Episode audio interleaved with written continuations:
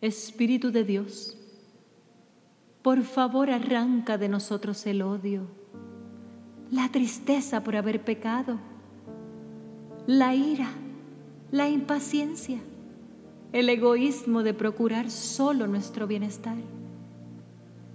Erradica de nuestras vidas el pensar lo peor de alguien creyéndonos jueces, el renunciar a algo o a alguien porque las cosas no son como las estimamos. Por favor, quita de nosotros la altanería. Quítanos el deseo de venganza. Esto nos aleja de ser tus hijos. Nos detiene y estorba nuestro caminar a la meta que tú deseas para nuestro bien. Solo negándonos a nosotros mismos, regocijándonos con el gozo de otros, siendo firmes ante lo correcto, siendo humildes para no creernos mejor que nadie, llevando las cargas de los demás, soportando la normalidad e imperfección de nuestro prójimo, abandonando la tendencia de querer que los demás cambien a nuestra forma, dejando las excusas, amando al que es difícil seremos verdadero reflejo de ti, amado Jesús. Solo de esta forma no nos costará hacer lo que dijiste en Juan 15. Este es mi mandamiento. Ámense unos a otros de la misma manera en que yo los he amado. No hay un amor más grande que el dar la vida por los amigos. Ustedes son mis amigos si hacen lo que yo les mando. Oh, qué hermoso.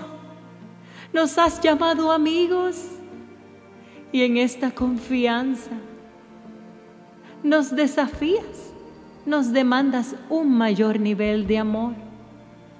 Dijiste en Mateo 5, amen a sus enemigos y oren por quienes los maltratan. Así demostrarán que actúan como su Padre Dios que está en el cielo. Él es quien hace que salga el sol sobre los buenos y sobre los malos. Él es quien manda la lluvia para el bien de los que obedecen y de los que no lo obedecen. Si ustedes aman solo a quienes los aman, Dios no los va a bendecir por eso. Recuerden que hasta los que cobran impuestos para Roma también aman a sus amigos. Si saludan solo a sus amigos, no hacen nada extraordinario. Hasta los que no creen en Dios hacen eso. Tienes razón, Señor Jesús. En lugar de esperar que los demás cambien, tenemos que reconocer nuestro pecado arrepentirnos y cambiar nosotros. Cuídanos para que podamos advertir a tu iglesia de no confundir el amar por estar de acuerdo con el pecado.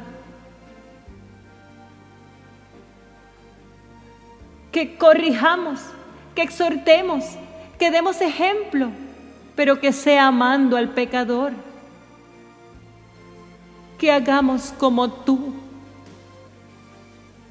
que nos amas. Nos amas, no amas nuestro pecado.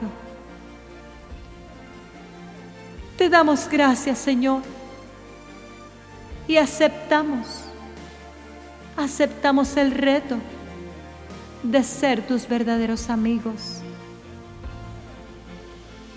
En tu nombre. Damos gracias por el reto. Amém.